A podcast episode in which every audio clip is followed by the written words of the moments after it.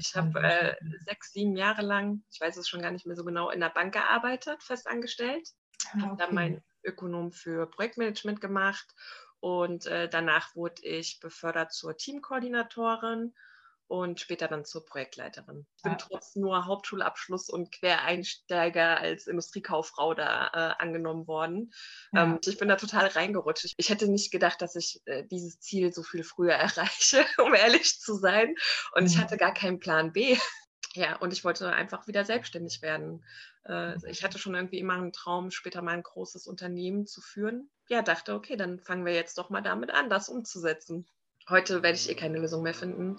Äh, morgen ist ein neuer Tag. Ich fange morgen einfach nur mal von vorne an. Das hat äh, mir durch ziemlich schwere Zeiten schon geholfen, mhm. einfach von Tag zu Tag zu leben und äh, jeden Tag als geschlossene Einheit zu betrachten. Ja, herzlich willkommen im Hirschwald und herzlich willkommen im Jahr 2021. Ich hoffe, du hattest Spaß mit den letzten beiden Folgen, die ich alleine gemacht habe. Jetzt gibt es wieder eine Gesprächsgästin und ich habe sie ja schon angekündigt. Das ist Melanie Biersen. Die habe ich mal auf Instagram kennengelernt und äh, ich hatte da nach Gastbeiträgen für meinen Blog gesucht und sie hat mir einen sehr schönen geschrieben. Es ging um Selbstständigkeit als Mama und warum sie ihr Business The Mimi Project ähm, gegründet hat. Und darüber sprechen wir jetzt auch ganz, ganz viel. Es geht um, ähm, ja, wie sie halt aufgewachsen ist, welches Mindset ihr ihre Eltern mitgegeben haben, was ihr halt später oder sowieso ihr ganzes Leben lang sehr geholfen hat. Ähm, was ich an diesem Gespräch sehr, sehr schön finde, ist so die Freude und auch also Melanie hat so eine totale Selbstverständlichkeit, wie sie mit Sachen umgeht, auch mit schwierigen Situationen, wie sie davon erzählt. Ähm, wird uns auch bei der nächsten Gästin nochmal begegnen. Ähm, Finde ich sehr inspirierend und ähm, sie erzählt uns heute, ja, wie sie quasi von der dann doch ähm, langjährigen Festanstellung finally in die Selbstständigkeit gekommen ist. Und ähm, ja, ich wünsche dir ganz viel Spaß mit diesem Gespräch ich lege einfach mal los. Ich habe noch mal ein bisschen ähm, geschaut. Du bist jetzt in, äh, wie wird es ausgesprochen, Liebesheim? Oder genau. Da wohnt ihr, ne, in Hessen. Genau. Ähm, kommst du da auch her ursprünglich oder wo, wo bist du aufgewachsen? Also ich bin geboren und aufgewachsen in Frankfurt am Main. Mhm. Und bin jetzt der Liebe wegen äh, nach Liebesheim. ah, okay. Aber das ist nur eine halbe Stunde mit dem Auto entfernt, also nicht so weit weg. Ja, okay. Und wie, und wie lange bist du jetzt da schon? Also wann bist du da hingezogen? April letzten Jahres sind wir hierher gezogen. Mhm. Also mein Mann hat davor schon hier gewohnt und äh, mein Sohn und ich sind dazu gezogen. Also ist ja auch sein Sohn, also unser Sohn und ich sind dann dazu gezogen. ah, okay. Das heißt, so lange bist du noch gar nicht da. Und, genau. Äh, und hast vorher die ganze Zeit in Frankfurt gelebt auch. Genau, richtig. Ich hatte äh, eine Eigentumswohnung in Frankfurt gekauft und da habe ich gewohnt, dann auch mit dem Kleinen. Also mein Mann war eigentlich die ganze Zeit eh bei uns, aber wir sind dann immer hin und her gefahren. Am Wochenende waren wir dann immer eh schon hier, weil die Schwiegereltern wohnen direkt nebenan und äh, die haben wir dann auch immer besucht. Und ähm, ja, und irgendwann hat es dann einfach Sinn gemacht, dass wir gesagt haben, hier, äh, wir müssen mal gucken, wo wollen wir denn jetzt leben mit dem Kleinen, wo ist es auch für den Kleinen am, am schönsten. Und mhm. dann haben wir uns äh, entschieden, dass wir einfach hier dazu ziehen und dass wir dann unsere, also meine Wohnung in Frankfurt vermieten. Ah, okay, die wird vermietet, auch sehr gut. Genau, ja. Äh, kann man, man, kann ja eigentlich, ja, man kann schon sagen, dass Frankfurt eine Großstadt ist, oder? Also bist du im Prinzip äh, so in der Großstadt aufgewachsen. Genau, ja. Mhm. Wobei, ähm, da muss ich sagen, ich bin, ich komme aus einem Stadtteil, der heißt Bergen-Enkheim und der ist schon noch ländlicher, dörflicher, da kennen sich die Leute noch ein bisschen besser. Mhm. Und äh, meine Familie ist da schon seit äh, Generationen verwurzelt. Das heißt, die Leute kennen sich da einfach, kennen meine Familie und mich. Mhm. Und ähm, das ist schon eher so Dorfcharakter dort, aber halt mit ähm, der City in der Nähe. So, ja. Ja, ach, auch ganz schön. Das kann auch schön sein. Das ist auch bei mir in Hamburg auch ungefähr so, ne? so am äußeren Rand, aber man kann dann immer so in die Stadt schnell reinfahren. Mhm.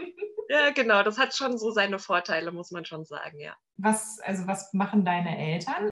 Mein Vater ist Rechtsanwalt und Notar in Frankfurt.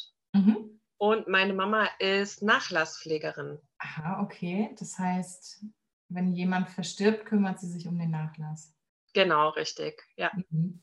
Erbenermittlungen und sich um alles kümmern, je nachdem, was es gibt und auch die Buchhaltung machen und sowas. Das gehört dann zu ihren Aufgaben.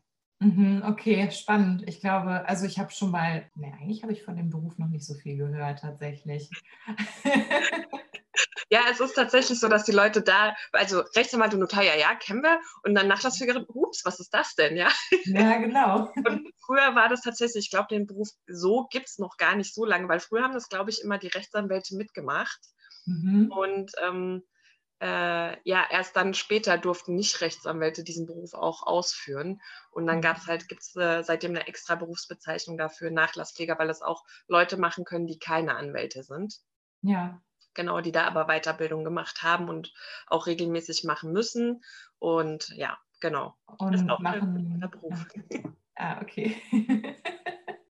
ähm, sind das denn, also sind deine Eltern denn beide selbstständig äh, in den Sachen, die sie machen? Oder?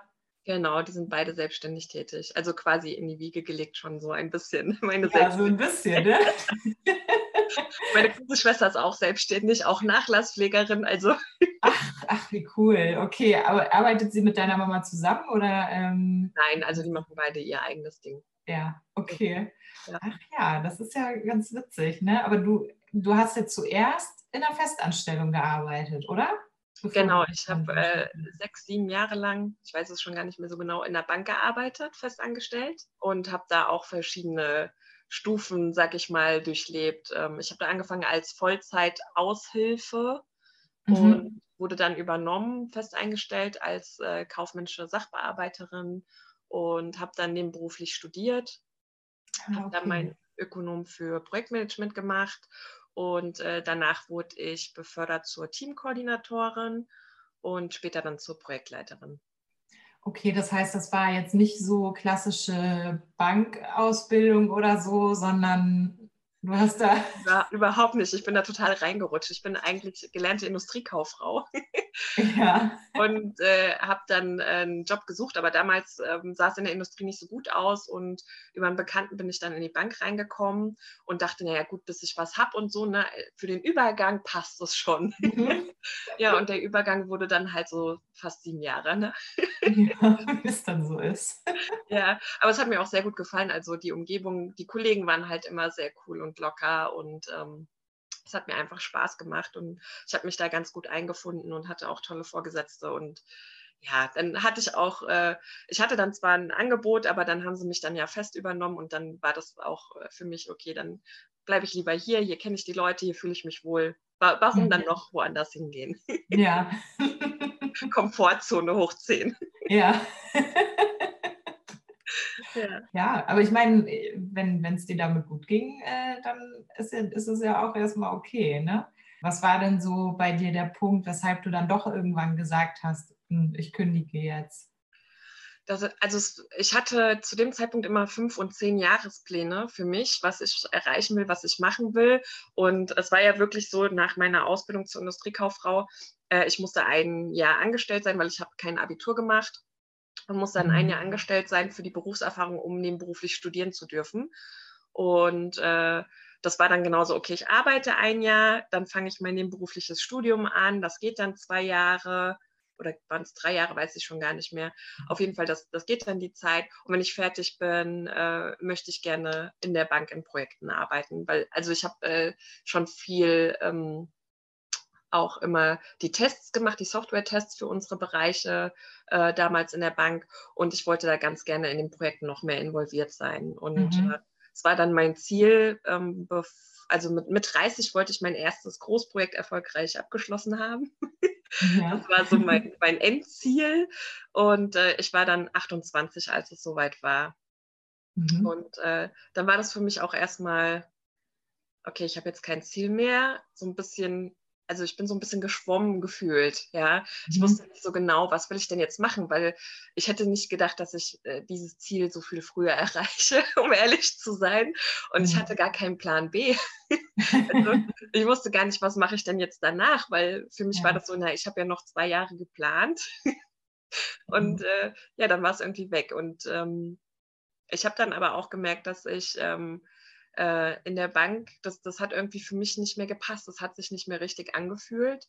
Und mhm. ähm, ich wollte mich selbstständig machen. Ich war schon mal mit 18 Jahren selbstständig. Okay. Da Was hatte ich so, so, ein Schreibbüro gegründet. Ja. da habe ich so den unliebsamen Rechnungskram und so für Unternehmen und Selbstständige gemacht. Das war eigentlich äh, auch ganz cool. Aber das habe ich nur ein Jahr lang gemacht. Mhm. Ähm, das war neben der, neben der Ausbildung. Und das wurde mir dann auch zu viel. Und äh, dann hatte ich auch meinen Job und dann habe ich gesagt, nee, dann beende, äh, beende ich das jetzt. Und ähm, ja, und ich wollte einfach wieder selbstständig werden.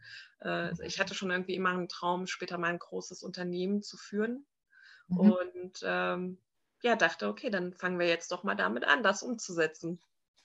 Aber krass, ich finde es gerade ähm, sehr spannend, weil also ich bin so auf diese, diese ne, sich Ziele zu stecken, so diese, diese Jahrespläne oder auch Fünfjahrespläne oder so, erst relativ spät gekommen, sozusagen. Ähm, kannst du noch sagen, woher das so bei dir kam? Hast du das irgendwie bei deinen Eltern gesehen oder wo hast du das gelernt?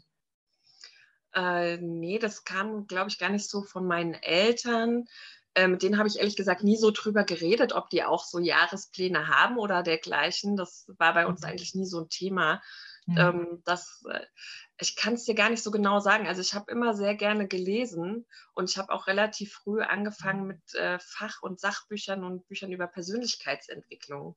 Okay. Ähm, und ich habe das dann irgendwo mal aufgeschnappt und dachte, okay, ja, dann brauche ich auch einen Fünfjahresplan, dann brauche ich auch einen Zehnjahresplan. Und dann mhm. habe ich das einfach gemacht. Da war ich, also lass mich nicht lügen, aber da war ich vielleicht so 16 oder so, ja. Und äh, da habe ich damit angefangen, so Pläne zu machen. Äh, wobei zu dem Zeitpunkt, also mit 16 war mein Leben noch das pure Chaos. also bevor ich meine Ausbildung zur Industriekauffrau gemacht habe, habe ich wirklich so einiges probiert und auch hingeschmissen und sonst was, weil es einfach nicht das Richtige war. Ja. Und da viel rumprobiert und Praktika gemacht und Schule mhm. abgebrochen und äh, so ein Kram halt, ja. Also es mhm. war wirklich so diese Findungsphase, aber da habe ich schon damals für mich ähm, entschieden, dass ich gerne so Pläne haben möchte, die ich dann verfolge und umsetze und hoffentlich dann auch erreiche. Ja, ähm, haben deine Eltern dich das auch immer so machen lassen oder haben die da irgendwas zu gesagt? Oder? Oh je. Also ich kann gar nicht sagen, wie oft meine Eltern das Gespräch mit mir gesucht haben und mich davon abbringen wollten von all meinen Vorhaben, weil sie sich einfach Sorgen gemacht haben. Also ich glaube, sie machen sich auch bis heute immer noch Sorgen und würden am liebsten haben, dass ich wieder in die Festanstellung gehe. Äh, aber ähm, es ist tatsächlich so, meine Eltern haben mich und meine Geschwister dazu erzogen, dass wir eigenständig sind, eigenständig mhm. denken und unsere eigene Meinung auch vertreten. Mhm. Und ja, das habe ich dann halt auch immer getan, auch gegen meine Eltern. Ja. einerseits gut gemacht, Mama, Papa, andererseits sehr dumm gelaufen. so selber schuld. Genau, selber schuld.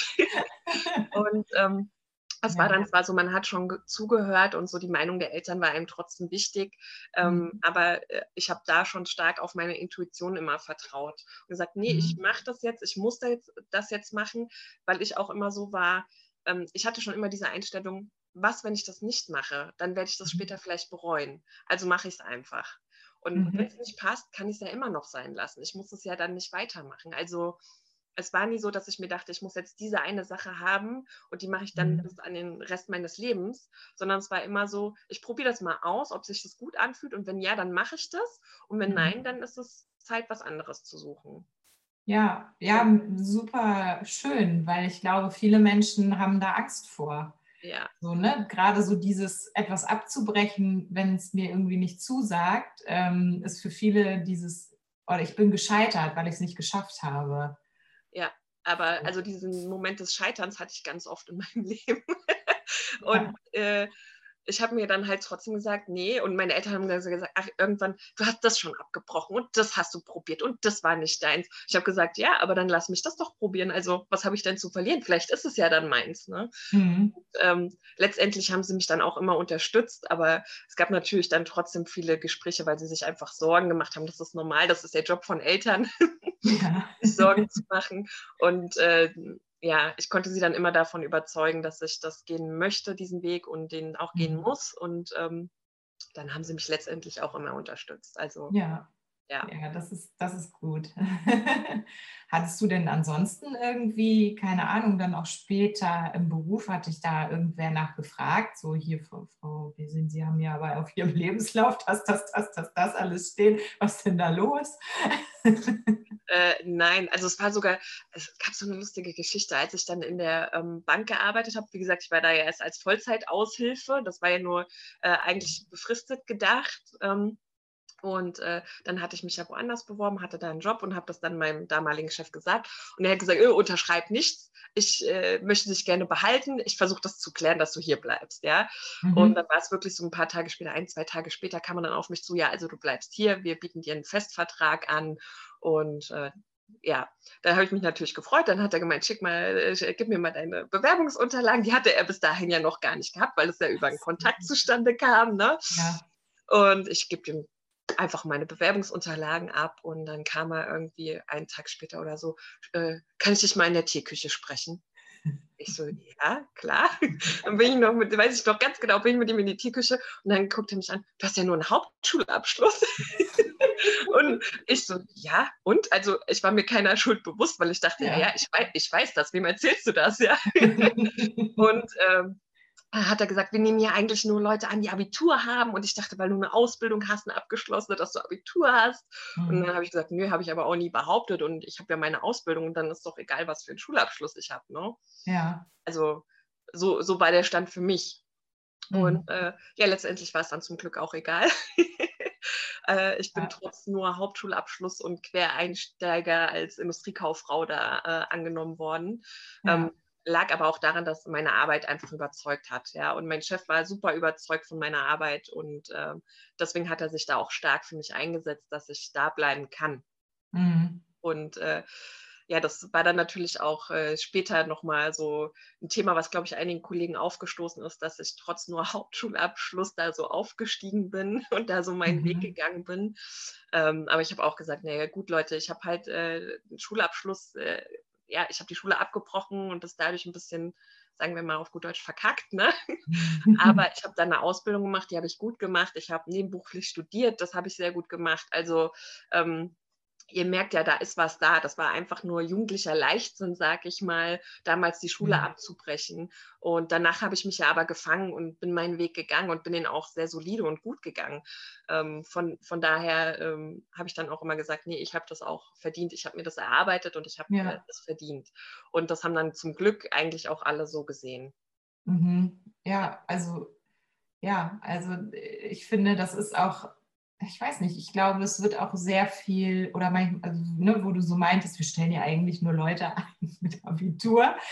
Das ist auch, glaube ich, so eine etwas veraltete Haltung, weil es ja nun mal wirklich darauf ankommt, was die Menschen dann im Unternehmen leisten. Ne? Richtig. Und ähm, ja, das Schulsystem, ich bin da ja eh so ein bisschen, dass ich denke, ich weiß nicht, ob das noch so läuft, wie es laufen sollte, damit, ähm, damit ja auch, keine Ahnung, die Menschen für das äh, die, oder die Kinder für das ausgebildet werden, was wirklich, ähm, ja, was halt in der Wirtschaft wirklich passiert und so. Das, das ich glaube, es ist alles ziemlich veraltet. Da stimme ich dir absolut zu. Also ich bin auch mhm. überhaupt kein Fan von dem Schulsystem. Und mhm. man merkt ja jetzt auch gerade durch Corona, äh, wie mhm. schlecht Deutschland da aufgestellt ist, was so Online-Unterricht angeht und sowas, ja. Und ähm, das zeigt ja eigentlich schon, wie veraltet das System ist. Also die Deutschland hat da irgendwie so den, den Aufsprung ein bisschen verpasst, sag ich mal, die Schulen da auch besser auszustatten.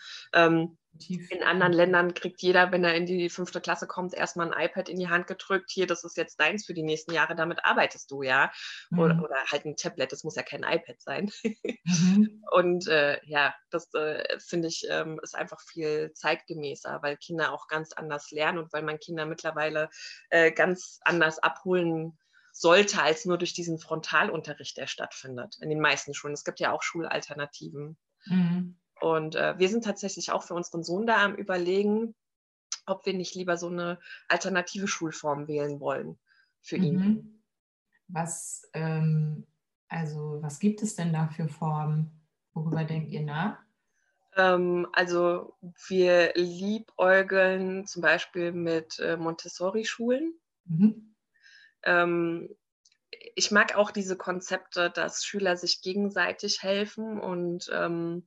Ältere und Jüngere zusammenarbeiten. Mhm. Das finde ich ist eine ganz tolle Sache. Ähm, weil es ist nun mal so im Leben äh, später, du hast nicht nur mit Gleichaltrigen zu tun und du lernst und arbeitest nicht nur mit Gleichaltrigen. Da sind total gemischte Altersstrukturen. Und ähm, ich finde, das ist super wichtig, den Kindern das auch beizubringen, weil ähm, als ich, äh, sag ich mal, Vorgesetzte wurde, war ich noch relativ jung. Und äh, dann gab es natürlich auch Leute in dem Team, die älter waren. Also am Anfang war ich, glaube ich, die jüngste, bis eine Mitarbeiterin kam, die dann jünger war als ich. Äh, der Rest war älter als ich. Mhm. Und ähm, eine Frau oder zwei Frauen waren zum Beispiel so alt wie meine Mama, ja.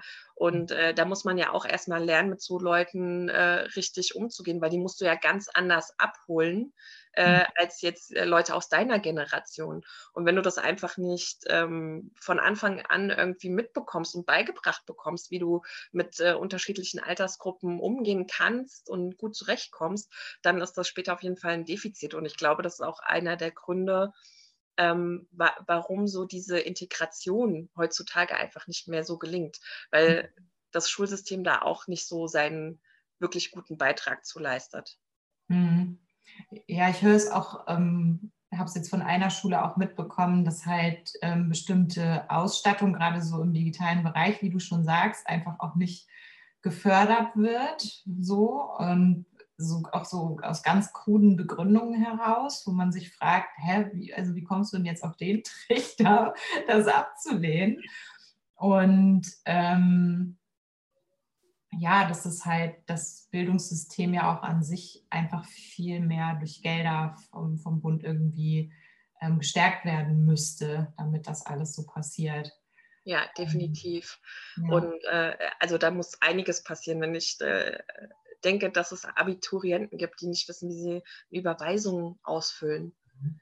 Äh, auch wenn es online ist, ja, die, die sind vom Online-Banking und wissen nicht, was sie tun sollen. Und das bei, gerade auch bei der jüngeren Generation, die ja eigentlich online-affin ist, mhm. ähm, aber so diese, diese alltäglichen Sachen wie einfach mal Geld überweisen. Jeder Mensch muss, wenn er erwachsen ist, Rechnungen bezahlen. Und allein das lernen die Kinder schon nicht. Mhm. Ja?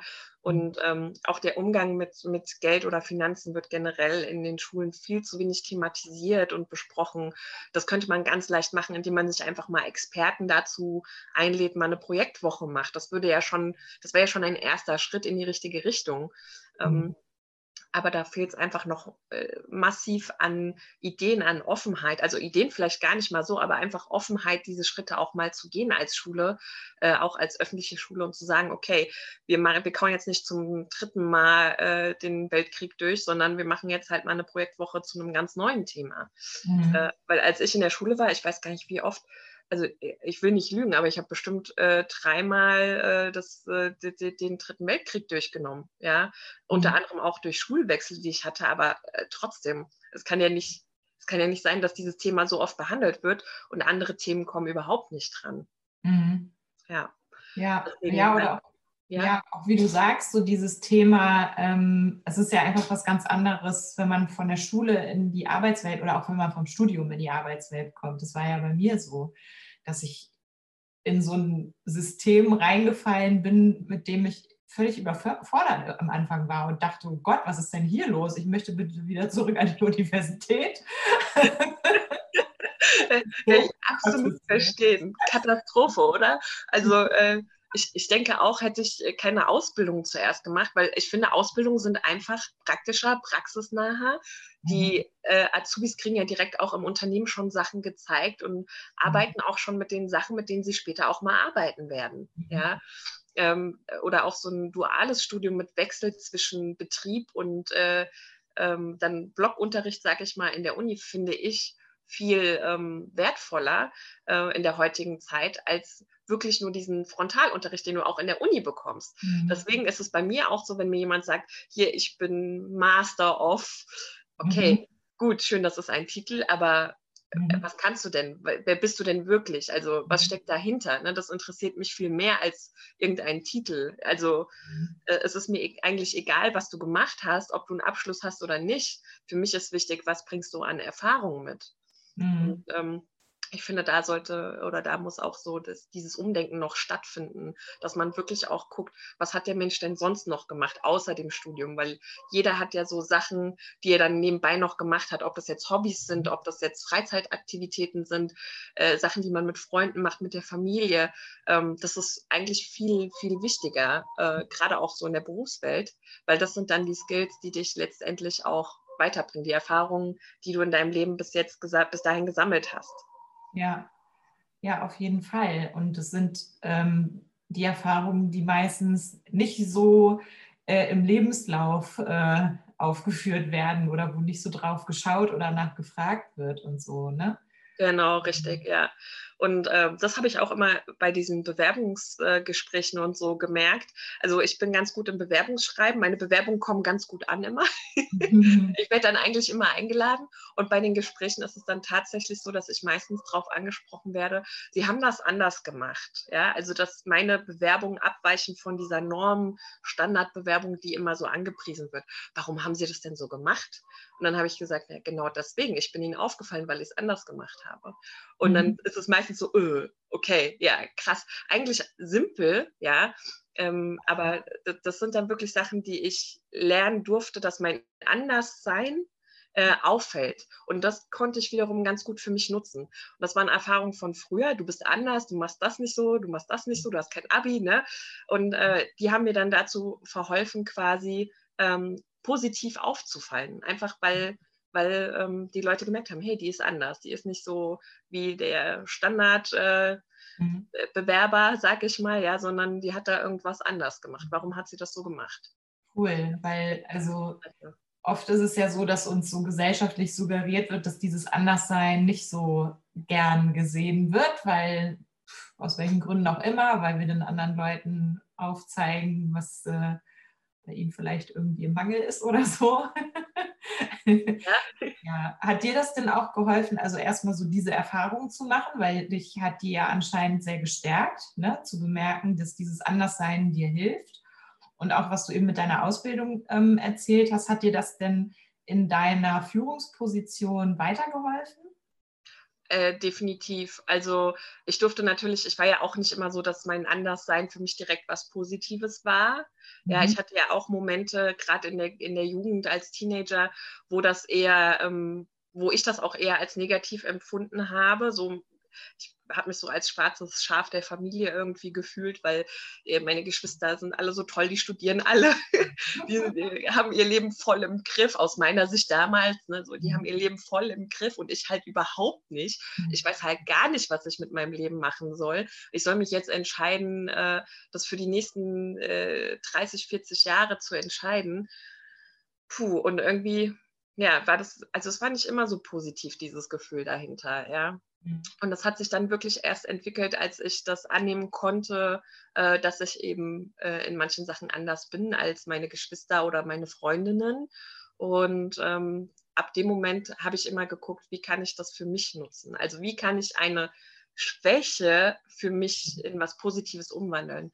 Und ähm, ja, das hat dann äh, ganz gut funktioniert. Aber äh, die, die, also ich bin der festen Überzeugung, dass alle Erfahrungen, egal ob positiv oder negativ, die man in der Vergangenheit gemacht hat, einen prägen. Und die führen uns dahin oder zu dem Menschen, den wir, der wir aktuell sind. Mhm. Und ähm, das Schöne ist, wir können jeden Tag aufs Neue entscheiden, wer wir sein wollen und was wir machen wollen. Mhm. Und äh, wenn ich jetzt heute entscheide, äh, ich möchte mein Leben ändern, ich möchte in eine andere Richtung gehen, dann kann ich heute den ersten Schritt machen, um dahin zu kommen. Mhm. Und ähm, das finde ich ist etwas, was wir alle nochmal so im Kopf haben sollten, dass, dass wir eben ja, jeden Tag aufs Neue entscheiden können, wer wir sind und was wir machen.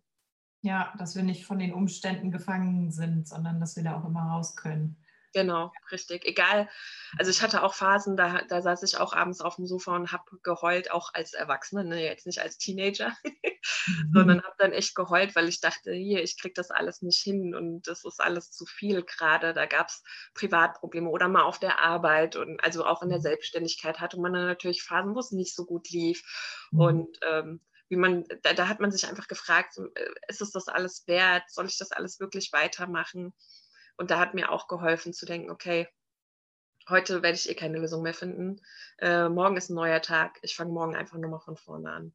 Mhm. Und ähm, ja, das hat äh, mir durch ziemlich schwere Zeiten schon geholfen, mhm. einfach von Tag zu Tag zu leben und äh, jeden Tag als geschlossene Einheit zu betrachten und ähm, dann auch mal in dem Fall nicht langfristig zu denken, sondern mhm. wirklich nur den einzelnen Tag zu betrachten und da das Beste draus zu machen. Mhm, schön, ja. Was, ähm, was hat denn dein Arbeitgeber gesagt, als du gekündigt hast, als du die Entscheidung getroffen hast? ich glaube, sie waren überrascht. Ich glaube, sie haben nicht damit gerechnet, mhm. dass ich gehe.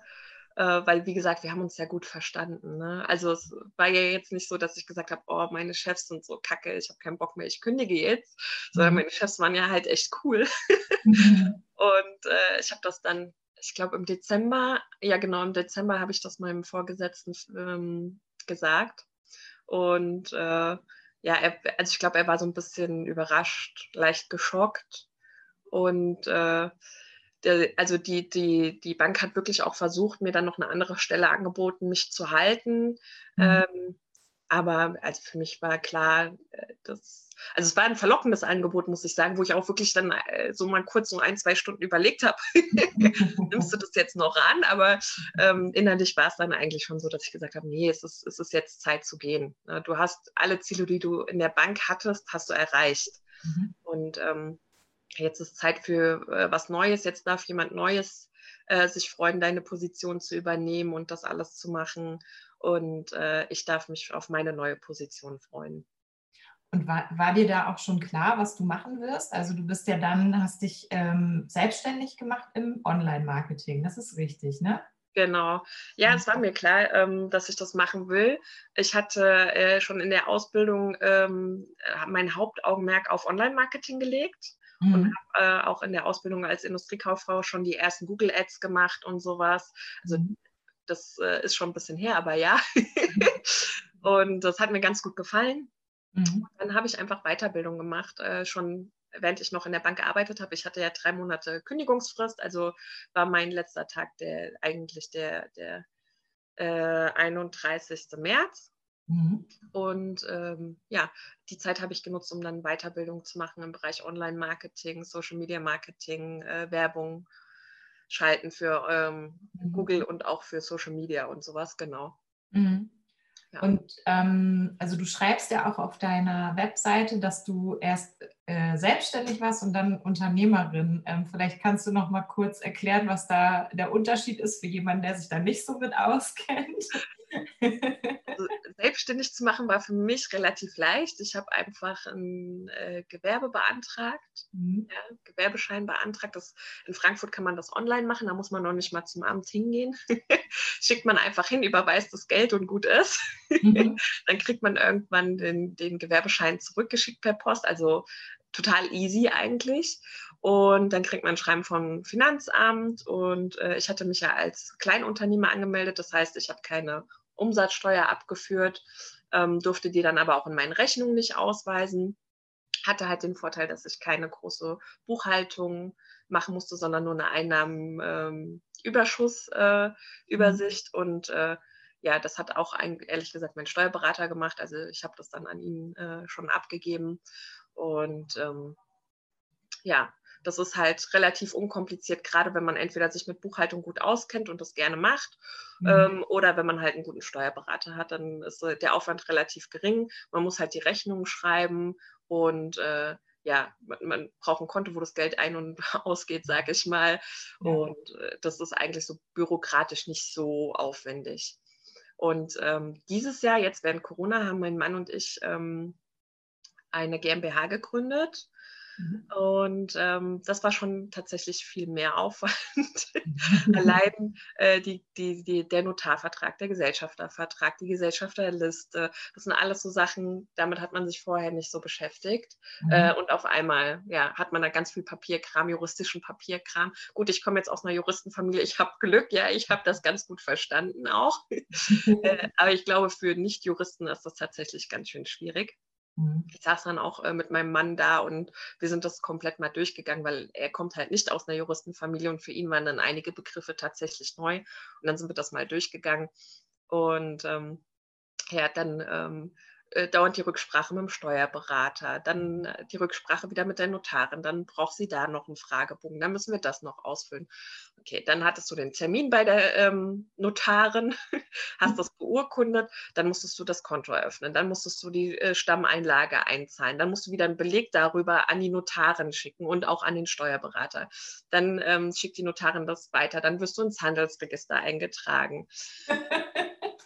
also sorry, es dauert lange, ja, es ist auch sehr aufwendig.